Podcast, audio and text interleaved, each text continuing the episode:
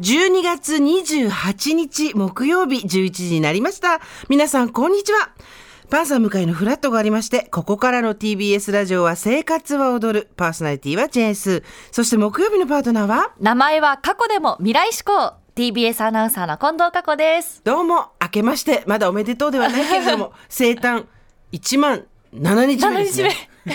数えて、数えていきたい。スタッフさんも数えてくださってそう台本に書いてくれて、ありがとうございます1万7日目でございはます。そんな近藤佳子さんと、 はい今年最後の放送をやらせていただきます。皆さん本当に本当に今年一年お世話になりました。ありがとうございましたありがとうございました。佳子ちゃんは、はい今年、えー10月から10月はいそうだよね。あっという間だったんじゃないで本す当か。ですねもう気がついたら12月ででもリスナーさんから「過去にゃん」って、スーさんがつけてくださったあだ名で呼んでもらったりと、本当に心ポカポカ温まる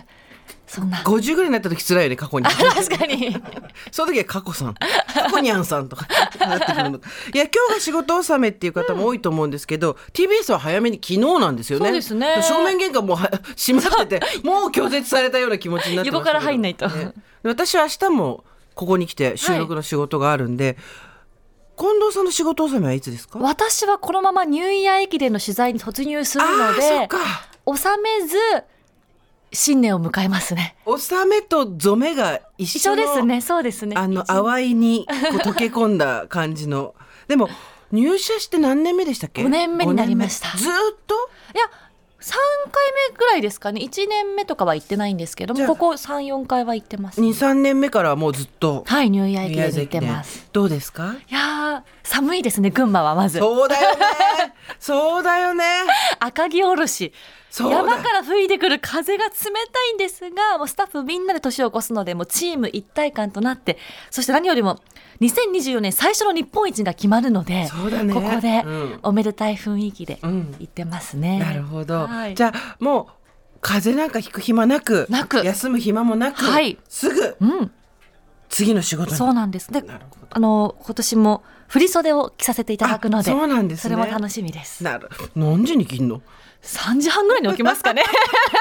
そう、お着物って時間かかるんだよね、そうなんです着よるのにね。いや、じゃあ、ど深夜にはい起きて。まあでも元旦からうん眺められると私たちは、ということだと思うんですけれどもあのー今年一年いろんなことがありましたけどなんかこうご自身の中では過去にあの中ではここが記憶に残ってるなとかありますか、突然ですが。やっぱり世界陸上アジア大会で言っすてかたね。ねあなたねはいそうだったね。もう目の前で選手を見られて、直後にインタビューできて、かつ日本新記録だったりをレポートできるって、こんな機会なかなかないことなので、うんうん世界の速さも見られたり、これは自分の中で大きな財産というか経験になりましたね。スポーツ実況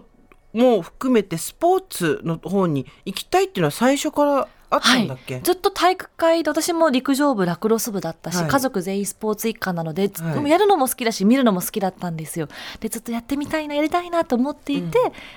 運よ運というか呼んでいただいて、うんスポーツ番組ご縁があってねはい、うんついたのでそこからは楽しくやらせてもらってますもう5年目入社5年目です来年の4月から6年目六年もうお姉さんだああねそうなんですよ新人さんね新人ちゃんもたくさん入って入きっててきてねだんだんそういう立場になってきてしま声いがまちっしちゃくなってきてるよねそこはちょっとだんだんそういう立場になってきましたって上がってこなきゃいけないだんだんそういう立場になってきましたそういう立場になって6年目に向けて、はいまあ今年終わって1月2月3月っていうのもありますけど、なんかこう来年の抱負みたいなものありますかた来年はパリオリンピックもあとスポーツの話ばっかりだねもう。でも自分のモットーが前のめりなんですうんよ、うん。もう何でもいいからとりあえず一歩踏み出してやってみる、うんその前のめりを来年も続けていきたいなと思いまうん、なするほど辰年の前のめり、過去にゃんとまた続けていきたいと思いますので、はいまあでもとにかく今年も1年、リスナーさんに支えられて、はい最後の放送の日を無事に迎えられたのでなんとか2時まで楽しく終わらせたいと思ってます。